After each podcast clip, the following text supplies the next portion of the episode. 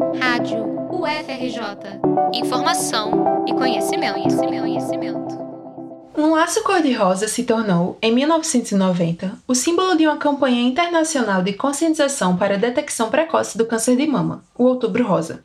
O movimento foi lançado pela Fundação Susan J. Komen for the Cure, que distribuiu o adereço aos participantes da primeira corrida pela cura, realizada em Nova York. Desde então, a campanha se espalhou com o objetivo de compartilhar informações e conscientizar acerca do câncer de mama, buscando contribuir para a redução das taxas de incidência e mortalidade da doença. Segundo o Ministério da Saúde, o câncer de mama é o tipo mais comum entre as mulheres, correspondente a 29% de novos casos de câncer a cada ano no país. Somente em 2021, estima-se mais de 66 mil diagnósticos da doença, e é importante lembrar que os homens também estão suscetíveis, representando 1% dos casos. Esse ano, a campanha do Instituto Nacional do Câncer, o INCA, no Outubro Rosa, foca na prevenção primária, ou seja, ações para a redução de fatores de risco e na detecção precoce da doença. De acordo com a cartilha Câncer de Mama, vamos falar sobre isso. A doença é resultante de uma multiplicação de células anormais da mama, que formam um tumor com potencial de invadir outros órgãos. Há vários tipos de câncer de mama, que se desenvolvem mais ou menos rapidamente, mas podemos dividi-los principalmente entre os carcinomas que atingem a parte funcionante da glândula mamária, onde se produz o leite materno, e os sarcomas, oriundos das outras regiões da mama e menos frequentes. Não há uma causa única para o surgimento da doença, mas uma correlação entre fatores de riscos comportamentais, hormonais e genéticos. Alguns deles são histórico familiar de câncer de mama ou de ovário, sobrepeso após a menopausa, primeira menstruação antes dos 12 anos, consumo excessivo de bebida alcoólica, uso prolongado de contraceptivos orais, entre outros. O câncer de mama pode ser percebido ainda em fase inicial, na maioria dos casos, através de sinais como o aparecimento de um nódulo ou caroço nas mamas, geralmente fixo e indolor, pele avermelhada, retraída ou com aparência de casca de laranja, alterações no relevo dos seios e alterações nos mamilos, nódulos nas axilas ou pescoço e uma descarga papilar, que é a saída espontânea do líquido hemorrágico pelos mamilos. Esses sintomas alertam para uma avaliação de risco de câncer junto ao médico. Pelo fato da presença de nódulos de mama ser a principal manifestação da doença, presente em mais de 90% dos casos, o autoexame de mama é considerado primordial quando falamos de detecção precoce da doença. É importante que as mulheres observem suas mamas sempre que se sentirem confortáveis, valorizando a descoberta casual de pequenas alterações mamárias. O autoexame deve ser feito uma vez por mês, de 3 a 5 dias após o aparecimento da menstruação, ou numa data fixa, para quem já não menstrua mais. É encorajado que toda mulher após os 20 anos realize periodicamente o autoexame, através de três etapas: de pé em frente ao espelho, no banho e deitada. Segundo o INCA, observado qualquer caroço nas mamas de mulheres acima de 50 anos, este deve ser investigado. Já em mulheres mais jovens, qualquer nódulo deve ser investigado se persistir por mais de um ciclo menstrual. Além do autoexame, há outras ações diárias que se pode tomar para prevenir a doença. Para as mães, por exemplo, é recomendada a amamentação pelo máximo de tempo possível como forma de proteção contra o câncer de mama. Quase 3 em cada 10 casos podem ser evitados com a adoção de hábitos saudáveis, como explica o Dr. César Silveira, professor associado da Faculdade de Medicina da UFRJ e chefe de serviço de cirurgia plástica do Hospital Universitário Clementino Fraga Filho. O estilo de vida é fundamental, alimentação, evitar o sedentarismo, e uma vida mais tranquila, ou um, enfoque de vida voltado para o bem-estar. Para vocês terem uma ideia, num dos últimos congressos internacionais, eu conversando com mastologistas, o, o palestrante terminou dizendo que a alegria é fundamental.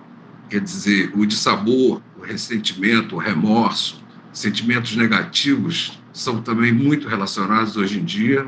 Nós já sabemos, existe uma relação muito forte entre o surgimento de diversos tipos de câncer, dentre eles o câncer de mama também. É importante discutirmos também os exames de rotina, como a mamografia de rastreamento, um tipo de radiografia das mamas capaz de identificar alterações suspeitas. Um diagnóstico de câncer, no entanto, só é confirmado a partir de uma biópsia, que analisa uma pequena parte retirada da lesão. Recomenda-se que mulheres entre 50 e 69 anos façam uma mamografia a cada dois anos, mas ela também pode ser feita em qualquer idade quando há indicação médica.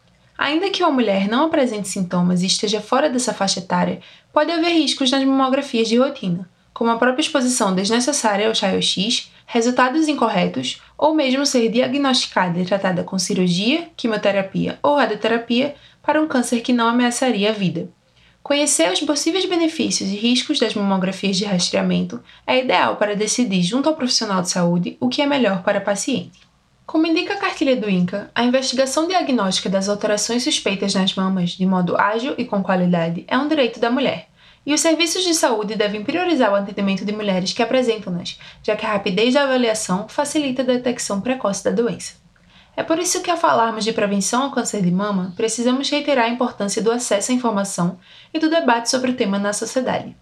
Nesse ponto, campanhas como Outubro Rosa têm o papel de popularizar a discussão, tanto produzindo materiais informativos gratuitos, que devem circular através das mídias e em espaços privados e públicos, como promovendo ações de integração na comunidade médica. Isso é muitíssimo importante. E também existem algumas associações não governamentais e não médicas, mas que auxiliam e dão suporte ao tratamento e também fazem palestras para falar a respeito de, de prevenção. Existe uma muito boa lá em Petrópolis, chamada APPO. Ela dá suporte aos pacientes oncológicos, não só de câncer de mama, outros tipos de cânceres, e fazem palestras, ensinam ensino pós-operatório e também trazem mais conforto e informação a esses pacientes. A comunidade acadêmica também está envolvida nessa luta, não somente na formação tradicional de profissionais de saúde. Muitas universidades contam com projetos e ações de extensão voltadas à comunidade externa da academia. Um exemplo é a ação de extensão Vamos Prevenir o Câncer de Mama? A Liga Acadêmica de Cirurgia Plástica da UFRJ Te Ajuda, coordenada pelo Dr. César Silveira. É uma liga extremamente atuante. Os alunos são muito, muito, muito interessados, esforçados e bem atualizados. Quer dizer, são pessoas especialmente interessadas nas matérias de cirurgia plástica, exatamente voltada para esse tipo de, de campanha que está sendo feita agora, com temas, com aulas e palestras para alunos, para o público em geral. Na verdade, a extensão ela é voltada mais para o público externo, não o público acadêmico. Essa é a nossa intenção.